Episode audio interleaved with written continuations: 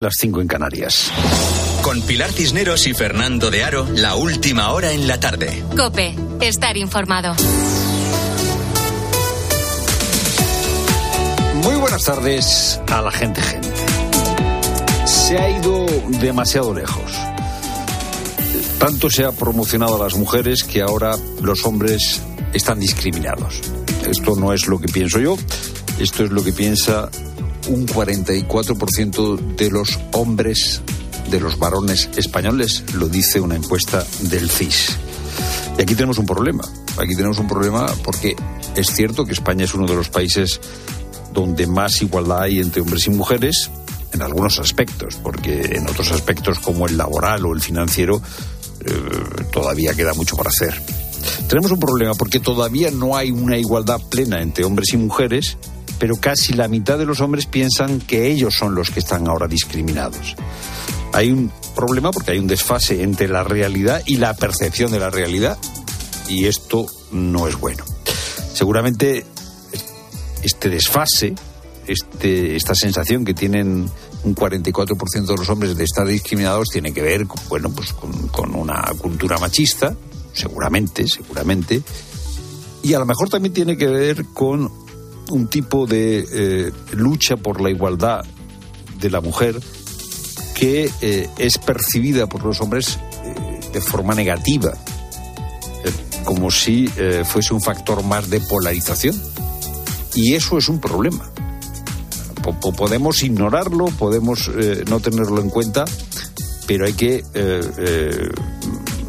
hacer las cuentas, valga la redundancia, con este factor que en los hombres los varones hay una mm, diferencia, un desfase entre la realidad y la percepción de la realidad. Y ya digo que eso a lo mejor tiene que ver con la forma en la que es percibida la lucha por la igualdad.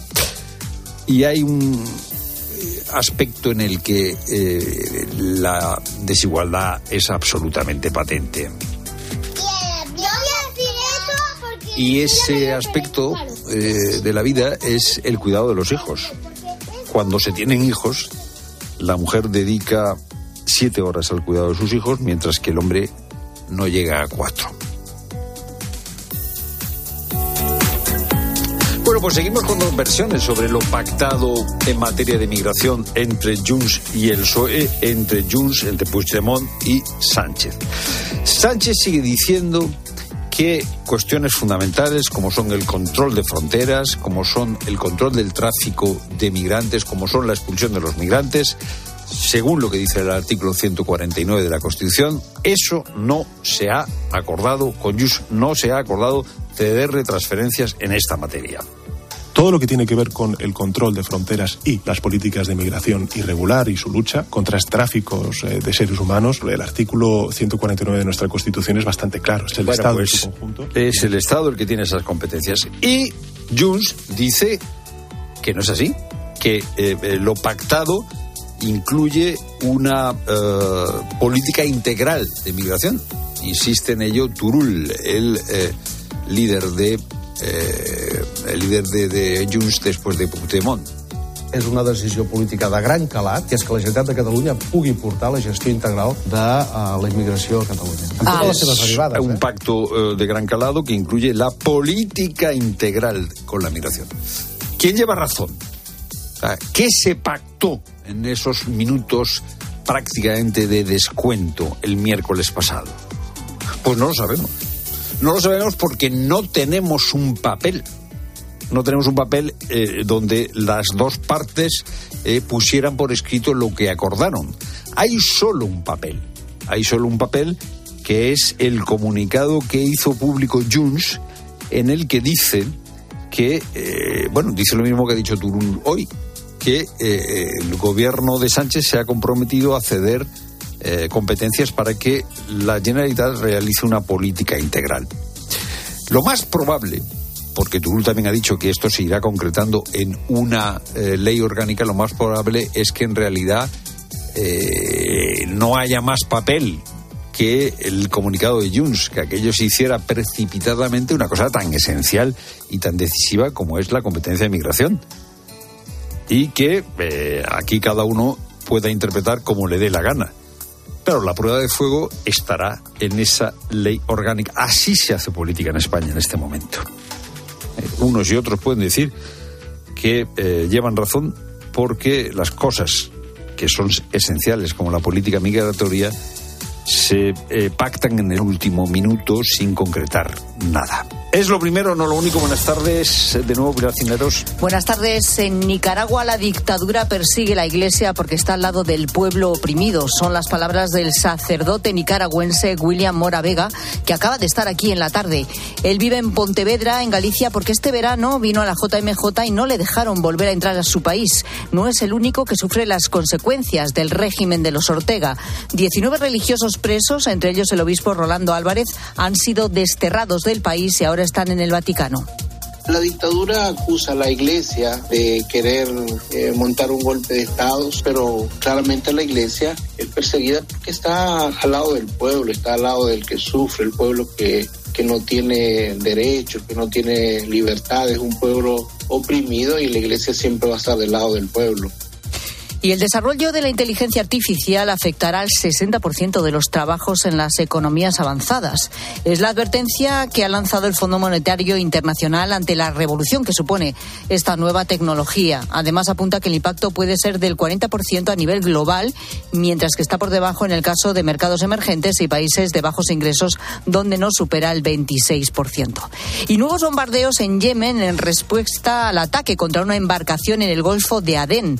Por su parte, Estados Unidos denuncia el ataque a un portacontenedores estadounidense en el Mar Rojo con un misil lanzado por los rebeldes hutíes. Se trata de un movimiento chií que controla hasta el 30% del territorio de Yemen, donde ha impuesto un régimen fundamentalista y represor. Una milicia que está financiada y entrenada desde hace años por Irán. Chema Gil es experto en terrorismo internacional como lema es Dios es grande, muerte a Estados Unidos y muerte a Israel. Por lo tanto, está dentro de lo que se ha venido ya a llamar el eje de resistencia, que está liderado por Irán, eh, que no reconocen la, existencia ni siquiera del Estado de Israel y es más, cosifican a los judíos hasta el extremo de que eh, los consideran eh, sujetos a los que hay que aniquilar.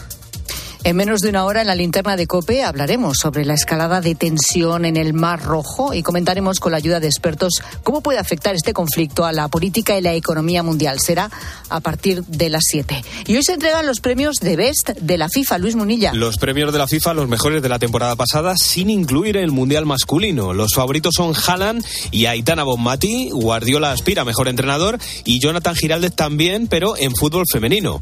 Courtois está en la terna de mejores porteros y también también va a formar parte del mejor once del año junto a Vinicius y a Bellingham. La gala de los de Best es a las ocho y media en Londres. Esto en la semana en la que se juegan los octavos de final de la Copa del Rey, que arranca mañana con tres partidos y que tendrán su cenit el jueves con el Unionista Fútbol Club Barcelona y el Derby Atlético de Madrid Real Madrid. En la Copa de África, Senegal ha ganado 3-0 a Gambia, acaba de comenzar el Camerún Guinea y a las nueve se juega la Argelia Angola. Y en el Rally Dakar, más allá de que Carlos Sainz es más líder con casi 20 25 minutos sobre Loev, la noticia es el fallecimiento del piloto español Carles Falcón, que se convierte en la víctima número 74 del rally en su historia. Es tiempo ya para la información de tu cope más cercana. Pilar Cisneros y Fernando de Aro. La tarde. Nara Seguros de Salud y Vida te ofrece la información de Madrid. ¿Qué tal? Buenas tardes. 12 grados y cielo con muchas nubes a esta hora en la puerta de Alcalá. Mañana va a volver la lluvia sobre media mañana. 78 personas murieron en la Comunidad de Madrid en accidente laboral en 2023, casi un 22% menos que el año anterior que se cerró con 61 personas fallecidas. El sector más afectado, el de la construcción y servicios, donde según comisiones obreras de Madrid, Madrid, las condiciones de trabajo están sometidas a una alta precariedad. El Ayuntamiento de Móstoles ha puesto en marcha una nueva edición de la Escuela de Abuelos con el objetivo de reforzar el vínculo afectivo entre abuelos y nietos. Se trata de una actividad multidisciplinar que pone en valor el papel que cumplen las personas mayores en las familias. Escuchas la tarde de Cope con todo lo que te interesa, con Pilar Cisneros y Fernando de Aro.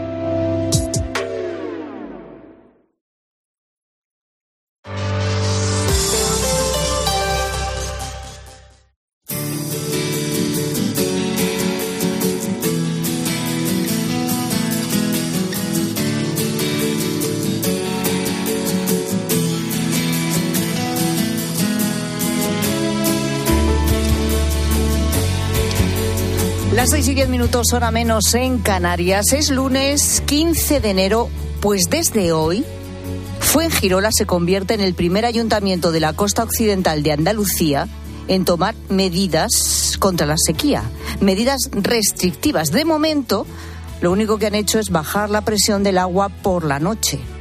Pero claro, si la cosa no cambia, esto puede ir a más. Fuengirola es una localidad de 75.000 habitantes, pero con una población flotante en las épocas turísticas de 50.000 personas. Estamos a poco más de dos meses de Semana Santa. Si hay problemas ahora ya, como para empezar a tomar medidas con la población habitual, y empezamos eh, con la época en que cada vez más turismo acudirá también a Fuengirola, ¿qué puede ocurrir? Pues en Semana Santa o este próximo verano, si la cosa no cambia. Mientras tanto, por ejemplo, en el campo de Gibraltar, el día 10 empezaron también las restricciones similares. En algunos municipios, por la noche, se baja drásticamente la presión de agua, prácticamente sale un hilito de agua por el grifo y luego por la, el día, pues también ha bajado un poquito la presión. Pero es verdad que la gente, de momento, claro, dice no notarlo demasiado. ¿O sí? Bueno, vamos a acercarnos precisamente a uno de esos municipios, al municipio de Los Barrios, donde David Sánchez es director de un hotel que se llama Montera Plaza. Hola David, ¿qué tal? Buenas tardes. Hola, buenas tardes. ¿A vosotros en los barrios os han llegado las restricciones de algún tipo?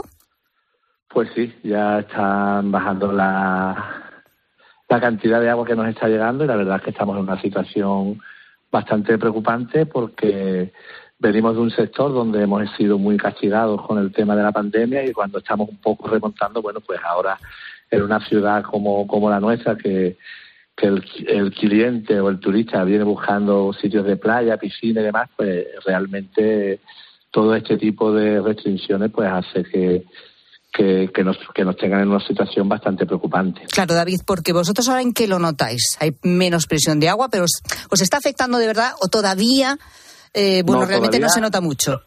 Claro, los hoteles tienen un sistema que consiste en tener un aljibe, es decir, que nosotros realmente nuestra agua pues, la producimos nosotros. Entonces, de momento, el, el, lo que es el suministro en las habitaciones, en ducha y demás, no se nota. Se nota, por ejemplo, en que, bueno, en esta época, justo antes de llegar la Semana Santa, pues se acometen normalmente todas las obras que hay que hacer en la parte de la piscina, etcétera, y ya no se puede vaciar la piscina, no se puede. Entonces, el cliente viene buscando, digamos, eh, ese tipo de turismo, ya sabe que eh, eh, no le puedes decir a un, a, a un cliente en un hotel de cuatro estrellas que la piscina no, no está hasta para el baño. Es decir, es más complicado y, y evidentemente, pues bueno, el agua también está llegando con un color bastante especial. Son todo eh, mm, connotaciones que hacen que sea mucho más dificultoso nuestro trabajo. Claro.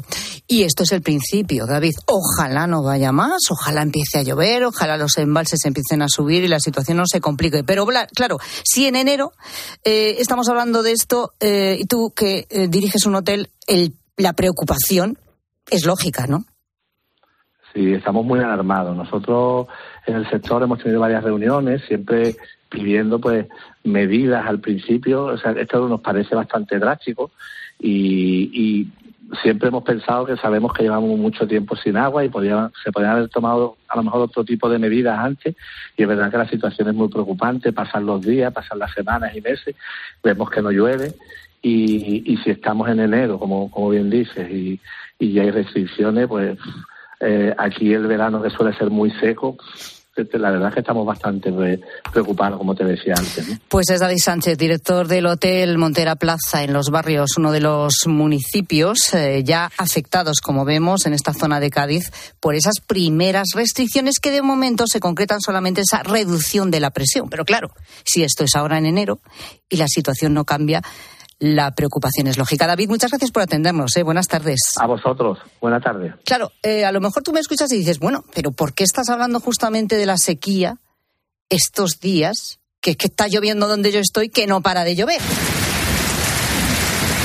Pues porque las lluvias están muy mal repartidas últimamente. Es cierto que eh, durante esta semana nos estamos enfrentando, por decirlo así, que bienvenidas sean a un tren de borrascas. Por ejemplo, ahora mismo tenemos a Hipólito encima, luego llega Irene, que van a dejar lluvias muy importantes, pero claro, en determinadas zonas de España. Pero ojo, Cataluña, Andalucía, Murcia, se enfrentan a situaciones de restricciones drásticas en los próximos meses si la situación no cambia, porque ahí ni ha llovido ni parece que vaya a llover. Lo vamos a comprobar con eh, Juan de Dios del Pinos, meteorólogo y delegado territorial de la Agencia Estatal de Meteorología para Andalucía, Ceuta y Melilla. Hola, ¿qué tal? buenas tardes, Juan de Dios.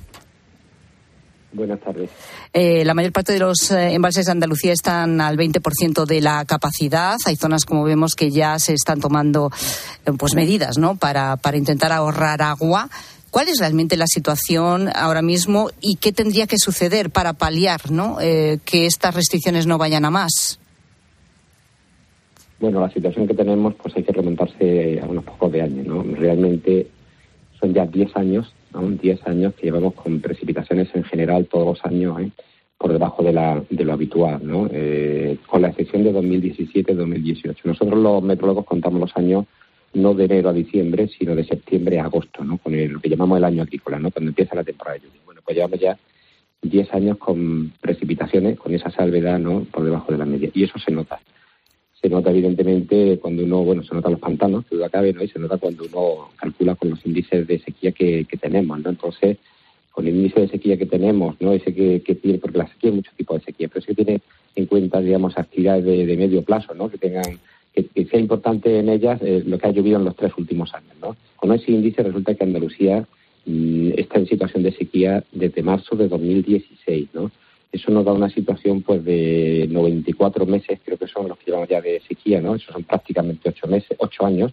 Llegaremos a los ocho años pronto, dentro de dos meses, ¿no? Cuando llegue el, el marzo de, de 2024, ¿no? Y eso evidentemente pues está notando en todas las actividades, ¿no? Y luego otra cosa también importante, ¿no? No es la cantidad, no es como lo que ha llovido, ¿no? Que ha llovido menos de lo habitual, ¿no? Sino la forma en la que está lloviendo, ¿no? Si analizamos un poco las precipitaciones en Andalucía, generalmente la mayor parte de esas precipitaciones son invernales, ¿no? se, corresponden con el invierno. En segundo lugar va el otoño y luego va la primavera. Pero estos, en estos días últimos años, ¿qué ha ocurrido? Que el, invierno no es el, líder en este ranking, ¿no? El que está aportando más precipitaciones eh, es la primavera, que más o menos se está comportando como suele ser la primavera, pero estamos perdiendo la principal fuente de, precipitación, ¿no? que son los, inviernos. ¿no? Y eso es importante por la cantidad, pero también por la forma. ¿no? Las precipitaciones de los inviernos están asociadas a, grandes borrascas, ¿no? A borrascas que dan lluvia de este tipo persistente, es una lluvia eh, de intensidad débil o moderada, ¿no? No son torrenciales, ¿no? Que es el agua que luego es el que queda, digamos, en los acuíferos y el que llega cuando los acuíferos están completos al, al a los pantanos, ¿no? Por el contrario, el tipo de lluvia que estamos teniendo son las lluvias típicas de primavera y del otoño, que son las danas, ¿no? Las danas son lluvias irregularmente repartidas. En un lugar puede llover mucho, pero en otro lugar puede llover poco, ¿no? Lo cual ya tenemos es la situación que tenemos, digamos. Eh, Juan de Dios, por cierto, este tren de borrascas que entra durante esta semana en la península y que sí va a afectar y mucho a la zona centro y noroeste peninsular, ¿va a llevar lluvias a Andalucía o no? Bueno, Hipólito poco. ¿no? La borrasca Hipólito no es una borrasca de alto impacto, por eso se le ha puesto nombre, se le pone nombre a la borrasca que, que se espera en alto impacto pero ese alto impacto no lo va a tener en la península ibérica. Pues en, el norte sí, ¿no? pero va a tener impacto sobre todo pues en Francia. ¿no? Estamos en un, grupo ¿no? en el cual está eh, a la Agencia Estatal de Meteorología, está por Francia, en estos países, y nombramos la borrasca según se acerquen. ¿no? Hipólito no, pero la siguiente que viene, no Irene, Irene sí que dejará precipitaciones. Ya a partir de mañana se empezará a notar Irene, ¿no? sí que dejará precipitaciones no solo en el norte, sino también eh, en Andalucía, prácticamente en casi toda Andalucía. ¿no? Eh, dejará precipitaciones entre el martes y también parte del miércoles, ¿no? Ya a partir del mismo miércoles, pero sobre todo jueves y viernes, viene otra situación meteorológica, se habrá ido Irene, no son borrajes que van deprisa, se habrá ido Irene, entonces lo que viene es una situación, es una, una, una masa una masa de aire de, eh, de origen subtropical, húmeda, ¿no? Cálida y húmeda, ¿no? Que se asocia con, por llamar algo, bueno, va a generar, digamos, una pequeña borrasca, ¿no? ¿Eh? Y esa pequeña borrasca también dejará precipitaciones, por lo cual tenemos un episodio de lluvias que, que se inicia, digamos, mañana, martes, miércoles, jueves, viernes, ¿no? tenemos ahí esos, esos creo que son cuatro días, ¿no? Que sí habrán precipitaciones, ¿no? podría dejar por término medio, ¿no? Podría dejar por término medio unos 40, 50 litros por metro cuadrado este episodio, mucho más en algún otro sitio, ¿no? Por ejemplo, pues en, Cádiz, ¿no? Ahí en la provincia de, Málaga, sobre todo, no es lo mismo, digamos, el, el, norte de Málaga que lo que sería el litoral, ¿no? En el norte puede estar en torno sí, a los 50, ¿no? Ya en la, en la Costa del Sol, como siempre, llegará un poquito menos, quizás 30, 20 litros por metro cuadrado, ¿no? ¿Eh? Y eso es más o menos la situación que se espera para los próximos días. Déjame que salude a Lucía de Estefano, es profesora de la Universidad Complutense de Madrid y subdirectora del Laboratorio del Agua. Lucía, ¿qué tal? Buenas tardes. Hola, buenas tardes. ¿Es lo mismo escasez de lluvias que escasez de agua? No, realmente no. O sea, la, la, sequía, entendida como escasez de lluvia, es algo natural que ocurre porque tenemos durante un periodo una precipitación por debajo de la media histórica, mientras que la escasez está asociado a un uso que normalmente pues un uso humano, ¿no? Es la, falta de equilibrio entre la, disponibilidad de agua y las necesidades, los usos que nosotros queramos realizar con ese agua disponible. Entonces, cuando tenemos sequía, eh, una sequía meteorológica que la que está de la que estamos hablando hasta ahora, eh, eso es preocupante para los secanos que dependen fundamentalmente del agua de lluvia, es preocupante, por ejemplo, para los bosques, pero se hace más preocupante cuando cuando tenemos que esa escasez de lluvia eh, genera escasez de agua para los usos humanos. Y eso es lo que está empezando a pasar en algunas zonas, ¿no? Exactamente, sí. Eh, Cataluña, por ejemplo, está en una situación realmente delicada. De hecho, se habla ya de eh, la posibilidad de enfrentarse a restricciones drásticas si la situación no mejora. Drástica significa incluso en algún momento tener que, eh, bueno, pues hablar de restricciones del agua potable durante determinadas horas del día.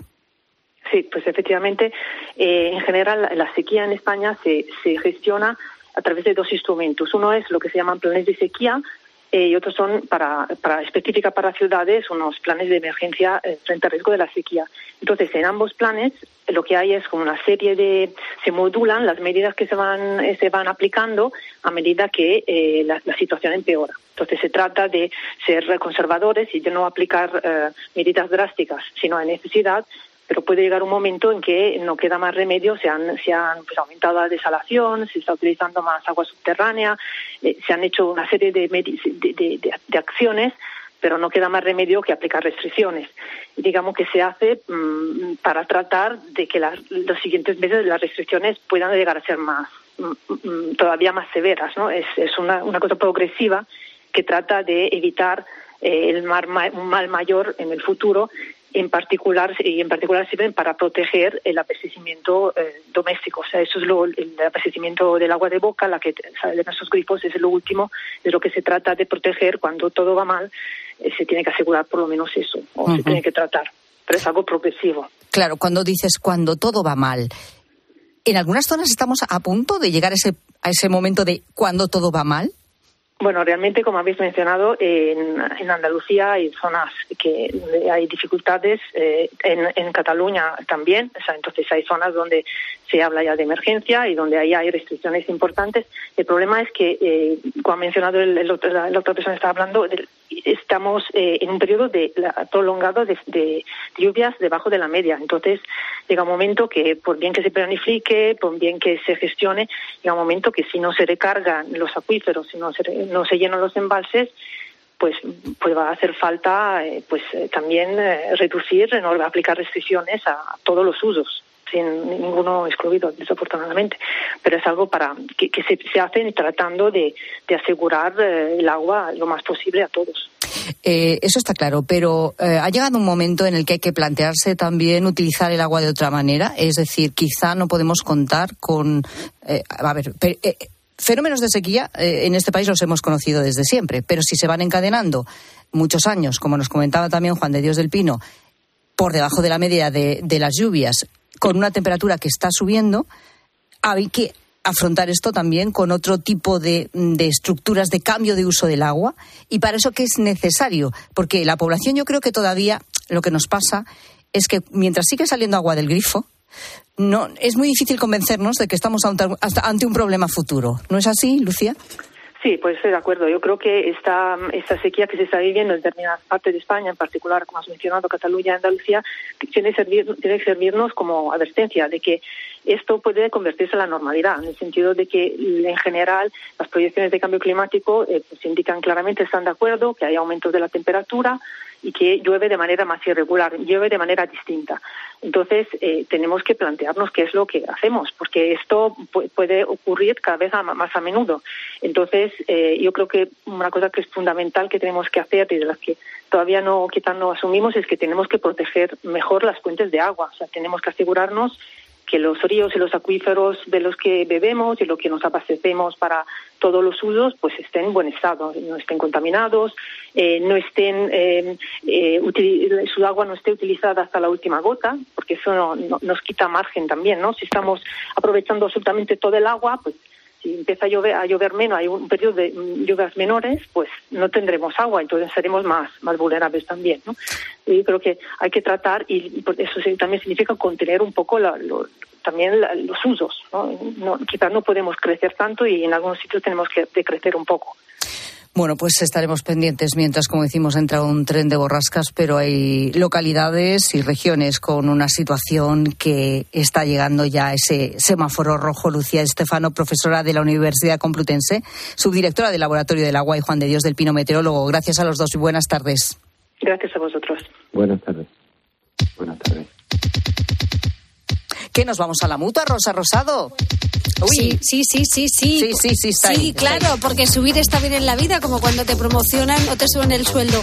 Pero cuando se unen las palabras subir y seguro en la misma frase, huye. Si estás cansado de que te suban el seguro, vete a la mutua, porque si te vas a la mutua, te bajan el precio de tus seguros, sea cual sea. Tan fácil como llamar al 91 555 5555. Te lo digo o te lo cuento. Vete a la mutua, condiciones en mutua.es.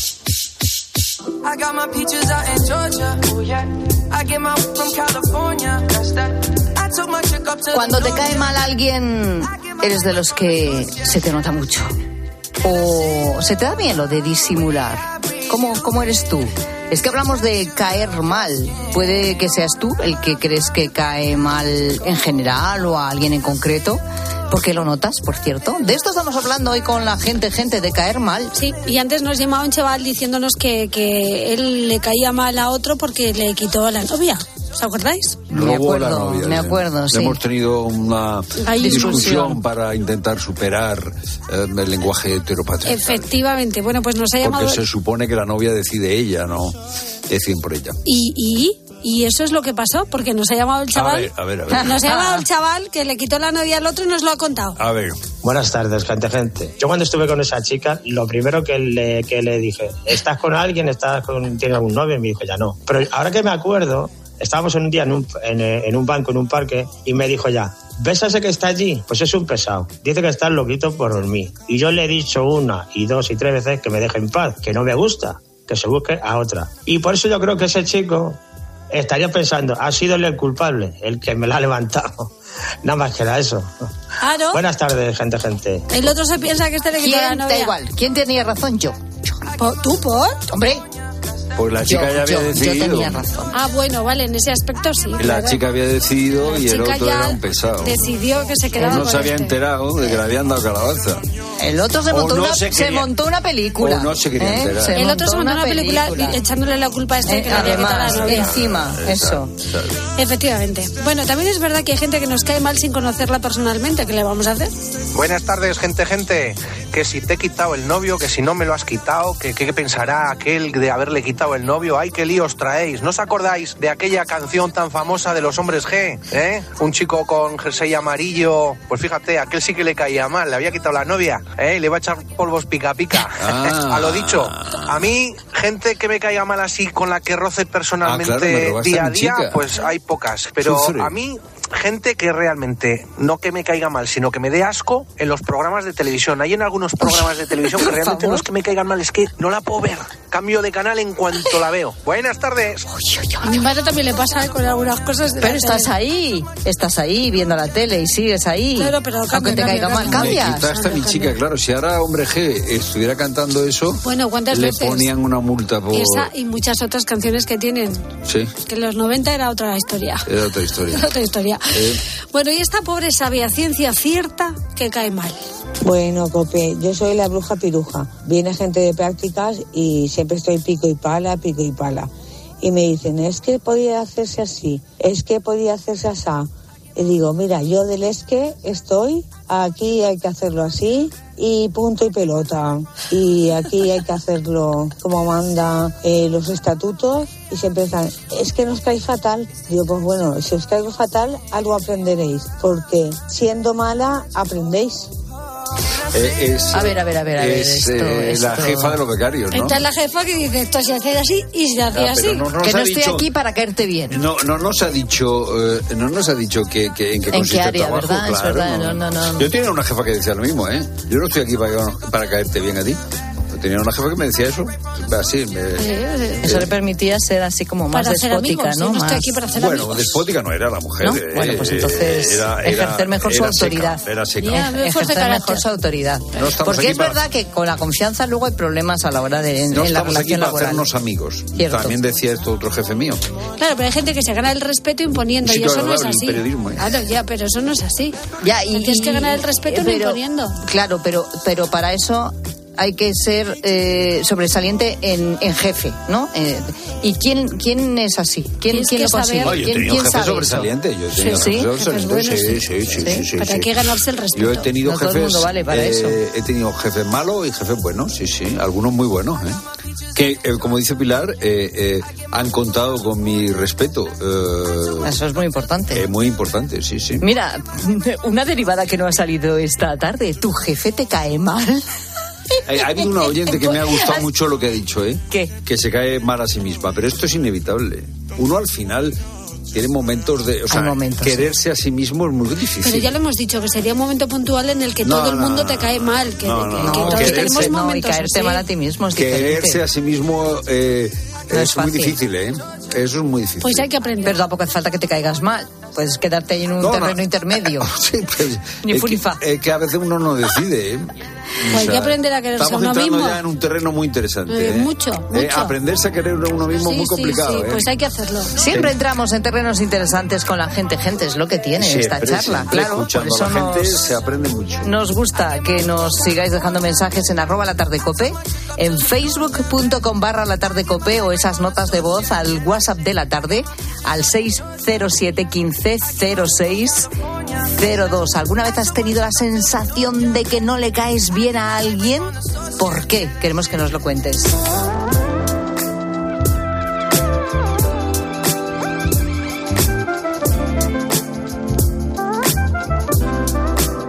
Escuchas la tarde. Con Pilar Cisneros y Fernando de Aro. Cope, estar informado. ¿Buscas diversión? A las 10 de la mañana la tienes asegurada en Herrera en Cope. Buenos días, Manuel. Yo soy detective privado. Y, y entonces, en el año del Mundial de España, de unos trabajadores de una empresa de Málaga se dieron de baja los cuatro a la misma vez. Mira por dónde los pillamos saliendo del hotel en Johannesburgo. Escucha Herrera en Cope. De lunes a viernes de 6 a 1 del mediodía. En Lowy somos más cañeros que nunca, porque te traemos nuestra mejor ofertaza. Fibra y móvil 5G por solo 29,95, precio definitivo. Si quieres ahorrar, corre a lowy.es o llama al 1456. Si sientes que todo te va sobre ruedas y no quieres que ningún bache en el camino lo estropee, el seguro de coche de línea directa está hecho para ti. Además de ahorrarte una pasta, nunca te quedarás tirado, porque tienes coche de sustitución también en caso de avería. Cámbiate ahora y te bajamos el precio de tu seguro de coche sí o sí. Ven directo a lineadirecta.com o llama al 917-700-700. El valor de ser directo. Consulta condiciones. La avería del coche, la universidad de Ana. No sé cómo voy a llegar a fin de mes. Tranquilo, si alquilas tu piso con alquiler seguro, puedes solicitar el adelanto de hasta tres años de renta para hacer frente a imprevistos económicos o nuevos proyectos. Infórmate en alquilerseguro.es o en el 910-775-775. Alquiler Seguro, la revolución del alquiler. Más que 60 consigue un sexy 60% de descuento en tus nuevas gafas. Infórmate en soloptical.com. Soloptical, solo grandes ópticas. Escuchas la tarde. Y recuerda, la mejor experiencia y el mejor sonido solo los encuentras en cope.es y en la aplicación móvil. Descárgatela. Los bancos cobramos comisiones y quizás nunca antes habíamos explicado bien el porqué. Una respuesta de BBVA para todas las personas. Las comisiones son el precio que pagas por guardar y gestionar algo tan importante como tu dinero, igual que pagas por otros servicios que están en tu día a día. Este pago nos permite mejorar en el servicio que damos a nuestros clientes. En BBVA trabajamos cada día para que las personas y empresas prosperen. Conoce más en bbva.com. La avería del coche, la universidad de Ana. No sé cómo voy a llegar a fin de mes. Tranquilo. Si alquilas tu piso con alquiler seguro, puedes solicitar el adelanto de hasta tres años de renta para hacer frente a imprevistos económicos o nuevos proyectos. Infórmate en alquilerseguro.es o en el 910-775-775. Alquiler Seguro, la revolución del alquiler. Abrid los ojos. ¿Dónde estamos? En mi pueblo. Pero si es precioso, tú siempre decías que era muy feo. Siempre decías eso. Ahora es bonito. ¿Desde cuándo? Cuando pensé que podía ser bonito. Sí, hombre. ¿Que tú piensas que tu pueblo puede ser bonito? ¿Y ocurre? Este viernes 26 de enero, Euromillones sortea un bote especial de 130 millones de euros. Euromillones. No hay nada más grande. Loterías te recuerda que juegues con responsabilidad y solo si eres mayor de edad. Aunque te hayan regalado unas pesas, levantarlas en casa con el turrón todavía en la mesa cuesta. Por suerte, el seguro de tu casa no te cuesta tanto. Esta cuesta de enero contrata con Berti el seguro de tu hogar desde 78 euros y disfruta de descuentos en los servicios de reparación y reformas. Calcula tu precio en Berti.es. Ahorra tiempo, ahorra dinero.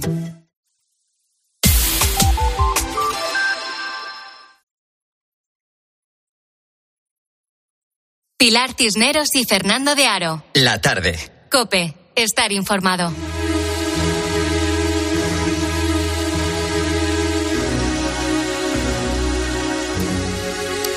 Y ya sabemos qué va a pasar con la primera misión privada a la Luna. Te hablo de la sonda Peregrine, Peregrino. Four, three, we have ignition and liftoff of the first United Launch Alliance Vulcan rocket. Es el sonido del momento del despegue el pasado día 8 de este mes de enero desde Florida. Peregrino se iba a convertir en la primera misión privada en posarse sobre la Luna.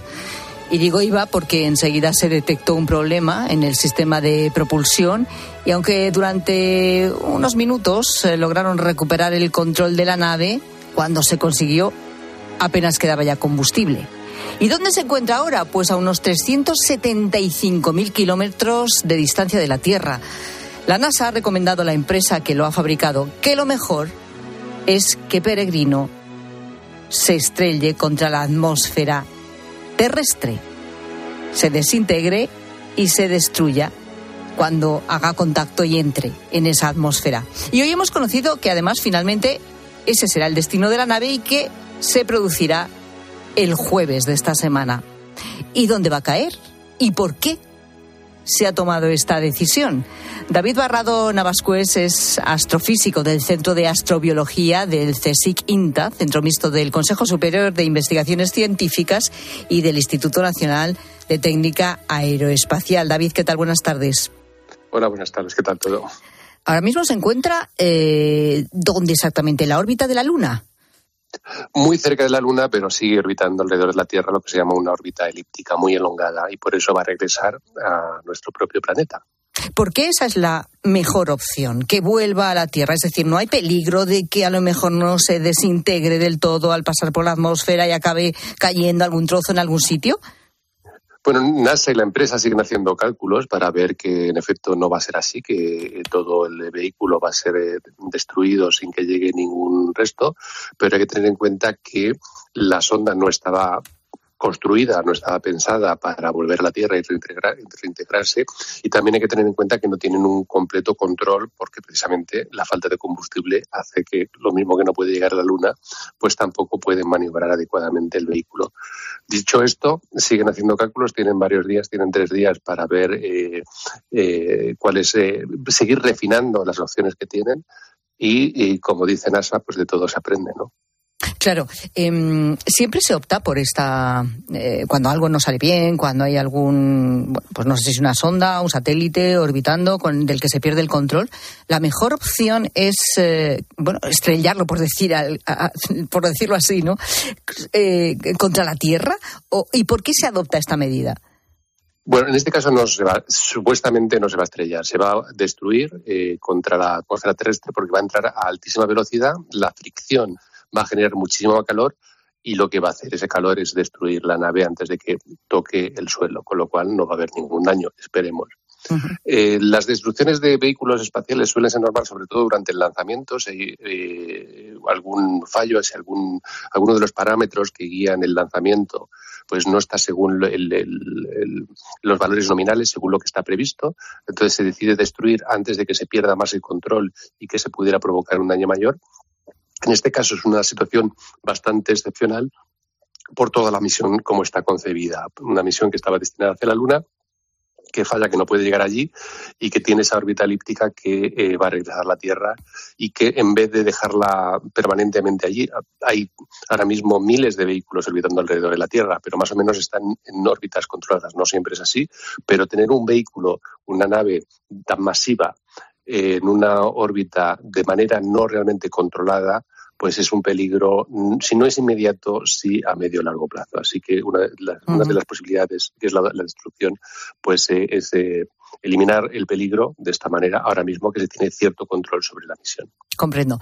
Eh, mejor que se destruya a que forme parte de la basura espacial y, por lo que me cuentas, de una basura espacial además descontrolada.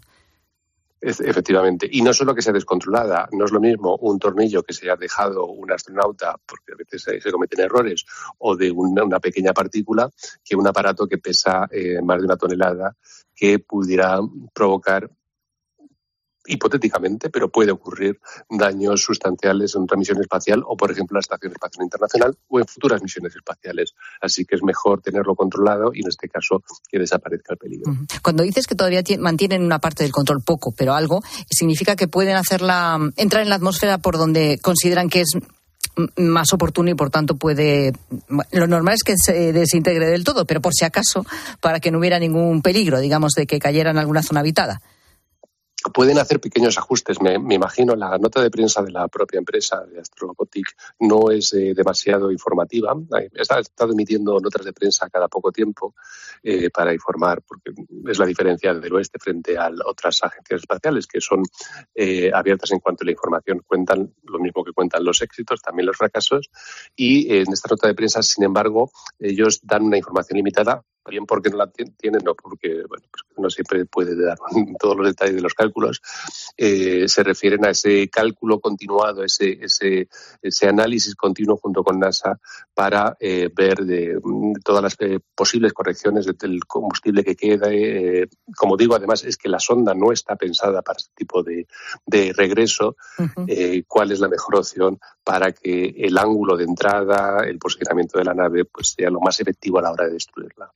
Lo cierto es que lo que ha pasado con esta sonda ha sido muy importante. Estas cosas siempre pueden pasar, pero no, no deja de, bueno, de constatarse que ha sido un revés, eh, no cabe duda, para la NASA, de tal manera que, que han decidido incluso retrasar la, la, misión espacial Artemis 2 al 2025. Estaba prevista para este año 2024, que iba a ser bueno, una misión tripulada a la Luna después de tantísimos años.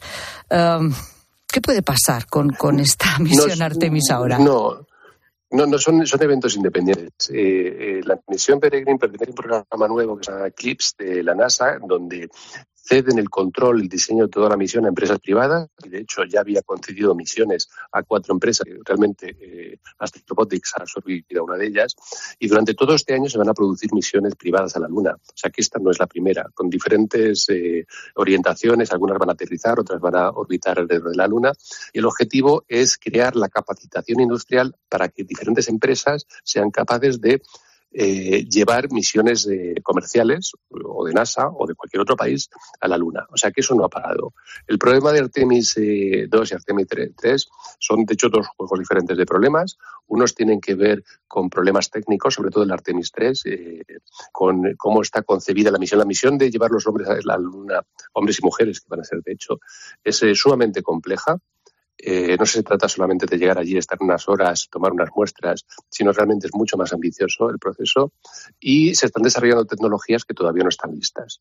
Con lo cual, pues eh, antes que lanzar a ciegas una misión, o, aceptar un riesgo que se sabe que es muy grande, pues es mejor retrasar, seguir desarrollando técnicamente, seguir probando y tener la seguridad en la medida de lo posible, porque esto siempre es muy difícil, eh, en la medida de lo posible que eh, esa misión se va a ejecutar con la mayor parte de las garantías, con toda la seguridad que la tecnología actual nos puede, nos puede dar. Porque el espacio es un sitio muy peligroso.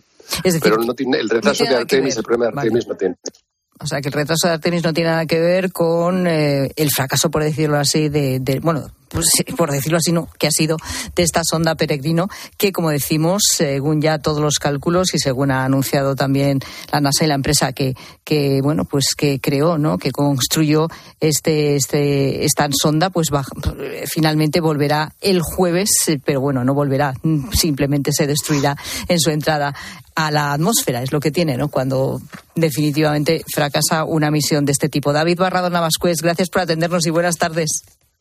Buenas tardes, un saludo. Sigue a Pilar Cisneros y a Fernando de Aro en Twitter, en La Tarde Cope y en facebook.com barra La Tarde Cope.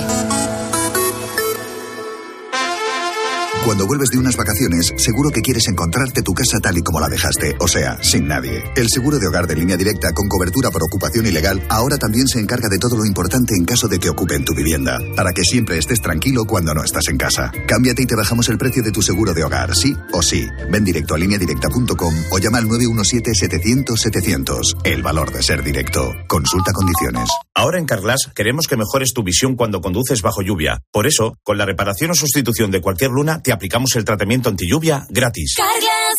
Cambia, Carglass repara. Promoción válida hasta el 10 de febrero. Consulta condiciones en carglass.es. Hay dos tipos de motoristas. Los moteros que aparcan en la puerta y los mutueros que hacen lo mismo, pero por menos dinero. Vente a la mutua con tu seguro de moto y te bajamos su precio, sea cual sea. Llama al 91 555 5555. Hay dos tipos de motoristas: los que son mutueros y los que lo van a ser. Condiciones en mutua.es. Bienvenido al Dream of de mis hijos están como una moto y necesitan desfogar. Con cientos de metros para volverse locos. Cada momento tiene su crucero. Déjate asesorar y reserva ya tu crucero NCL con un 50% de descuento y todos los extras desde 140 49 euros. Consulta condiciones en la semana del crucero de viajes El Corte Inglés. Escuchas la tarde. Y recuerda, la mejor experiencia y el mejor sonido solo los encuentras en cope.es y en la aplicación móvil. Descárgatela. Lucía, la reina del True Crime. 8 a.m. La mejor hora para ir escuchando crímenes de camino al trabajo. Para relajarse, más True Crime. Nunca hay suficiente para Lucía. Pues para ella, una teca. Hay un SEAT que lleva tu nombre. Porque con hasta 10 años de garantía, hay un SEAT para ti. Estrénalo con SEAT Flex. Cuando compongo música busco un hit, un exitazo. Y en las rebajas camisas y pantalones. Cuando buscas no siempre encuentras, pero en las rebajas del corte inglés siempre encuentras lo que buscas. Con descuentos en moda, deportes, hogar, accesorios, lencería, zapatería. Del 7 de enero al 29 de febrero, las rebajas del corte inglés. En tienda Cierra los ojos y abre la boca. Eh, ¿Fruta? Eh, no, tomate. No he probado nada igual. Claro, son tomates Cherokee. Tomates antiguos con un dulzor especial y ese sabor a fruta madura tan bueno. Los reconocerás por su forma, como los raz y su color a rayas verdes y burdeos. Sí, sí, Cherokee. Muy bien, pero anda, dame otro. Tomates Cherokee, el sabor de antaño. Los protagonistas de la actualidad se sientan cada mañana con Carlos Herrera. El 8 de enero del año 22 comenzó en, desde San Sebastián de los Reyes un viaje a pie que le tenía que llevar al, al Mundial de Qatar.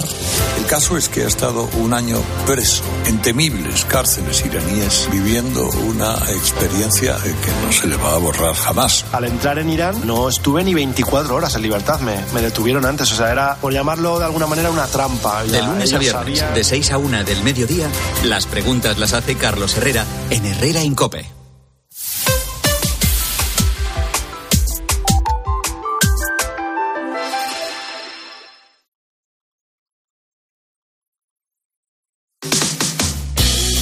Pilar Cisneros y Fernando de Aro. La tarde. Cope, estar informado. Ángel Espósito, buenas tardes. Buenas tardes, Ángel. ¿Qué tal, Pilar, Fernando? Buenas tardes. Tres chispazos. Oye, en el tema del día me voy a detener en Irán. Irán desde dos puntos de vista. La clave de cómo sobrevuela todo el conflicto en Oriente Medio, lo último, en el Mar Rojo. Y otra vertiente muy interesante, que te la sabes tú mucho mejor que yo, Fernando, que es el pulso histórico centenario entre chiitas y sunitas, que es la guerra de fondo en la región. Que esto va mucho más allá de Israel y de los barcos americanos, y no te digo de lo que tenga que ver Europa. Esa es la madre del cordero y nos vamos a tener un poquito ahí a ver qué pasa. Segundo, noticia de hace unos días que me ha llamado mucho la atención y también nos vamos a parar. El tema de futuro vegetal, los colgados estos que entre otras cosas se pegaron al cuadro de Goya Ya. en el Prado.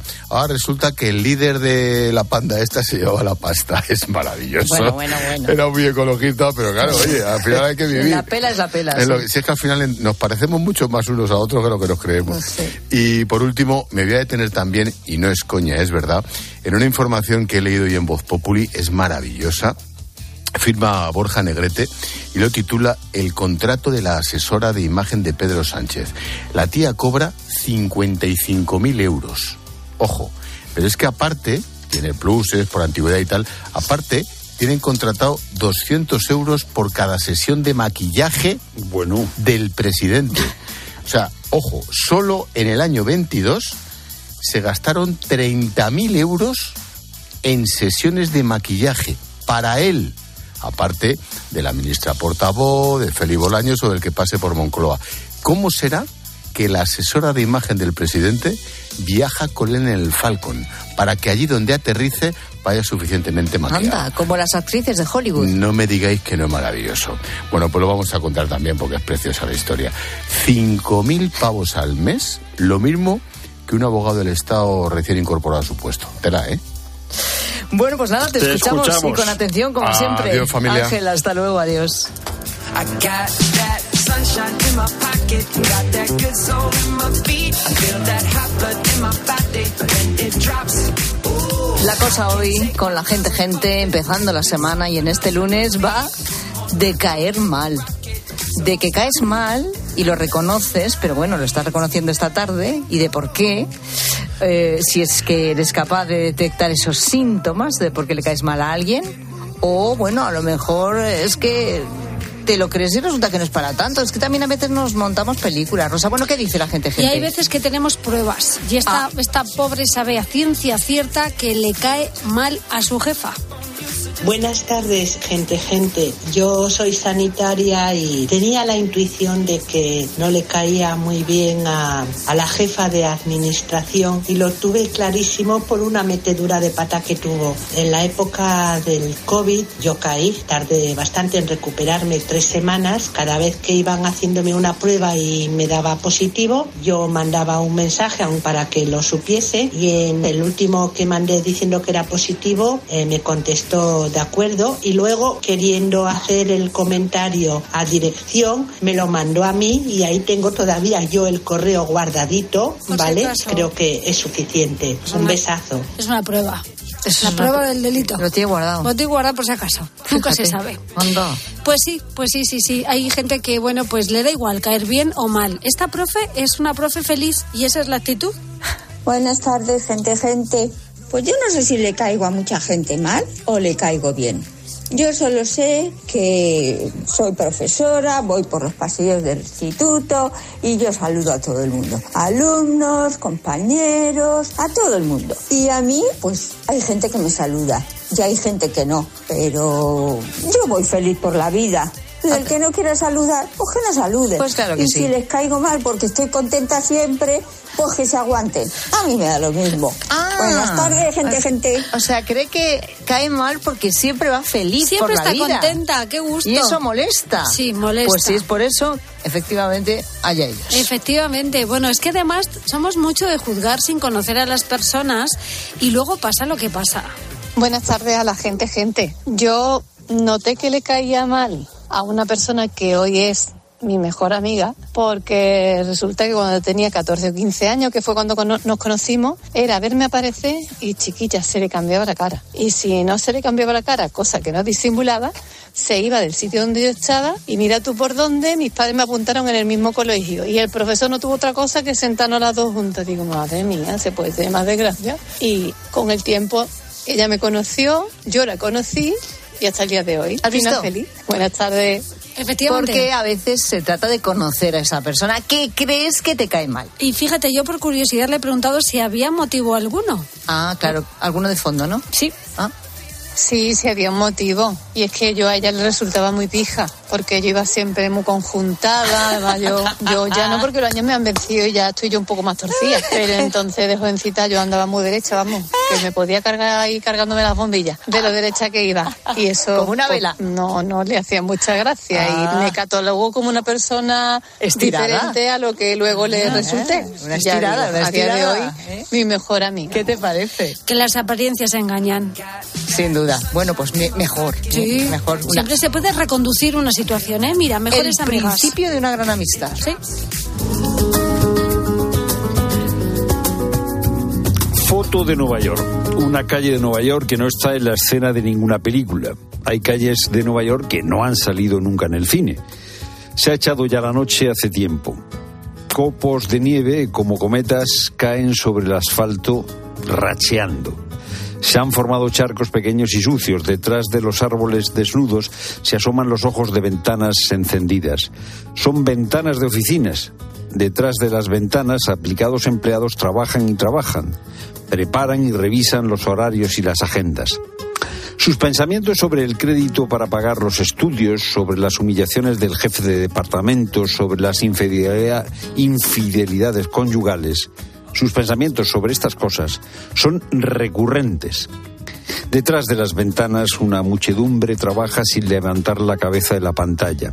Eso sí, algunos van al baño cada cierto tiempo y emiten rápidos suspiros por lo que no ha sido, por lo que nunca será.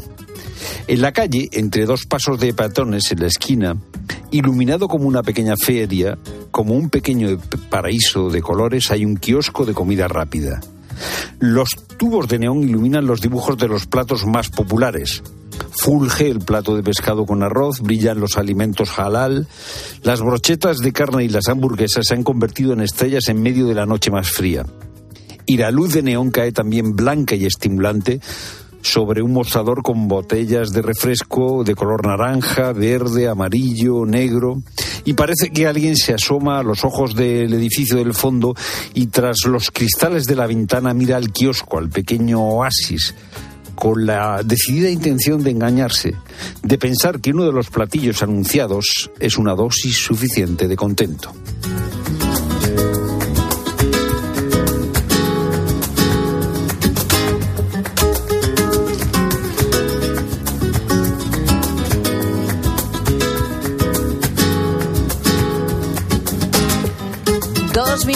Para las siete. Cae ya la tarde y la radio sigue. Llega la linterna con Ángel Espósito.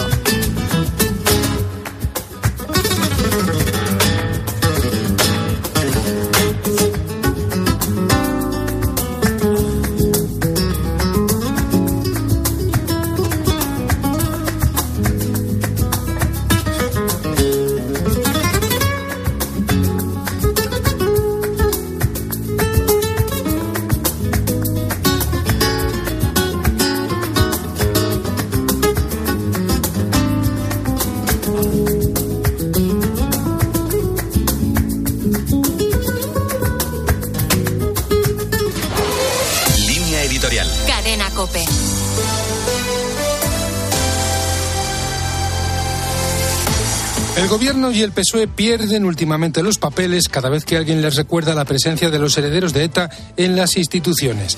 A pesar de los intentos de ocultar o blanquear los pactos con Bildu, la realidad es tozuda y no deja de dar al gobierno ocasiones para la zozobra. Este fin de semana hemos asistido a una nutrida manifestación en Bilbao a favor de la libertad de los presos de ETA, una cuestión que puede estar incluida en los pactos ocultos con Bildu para la investidura. Hoy hemos conocido un informe de los servicios antiterroristas de la Policía Nacional que manifiesta el convencimiento de que ETA, desde 1995 a 2005, intentó llevar a cabo una auténtica limpieza étnica en el País Vasco y en Navarra, forzando la salida de todos aquellos que se considerasen españoles y mostrasen su resistencia al proyecto soberanista vasco. Para la Policía Nacional no cabe duda alguna de que la banda terrorista lo intentó con el acoso violento y el asesinato de personas vinculadas a lo que ellos denominaban círculos españolistas, entre los que se encontraban líderes políticos, empresarios, académicos o periodistas. No se puede tapar el sol con un dedo. Esta es la realidad más cruda de ETA, de la que sus herederos políticos no han abjurado. Es una realidad triste y dolorosa que es preciso seguir poniendo de manifiesto, aunque no convenga al relato oficial que también desde el Gobierno se pretende construir.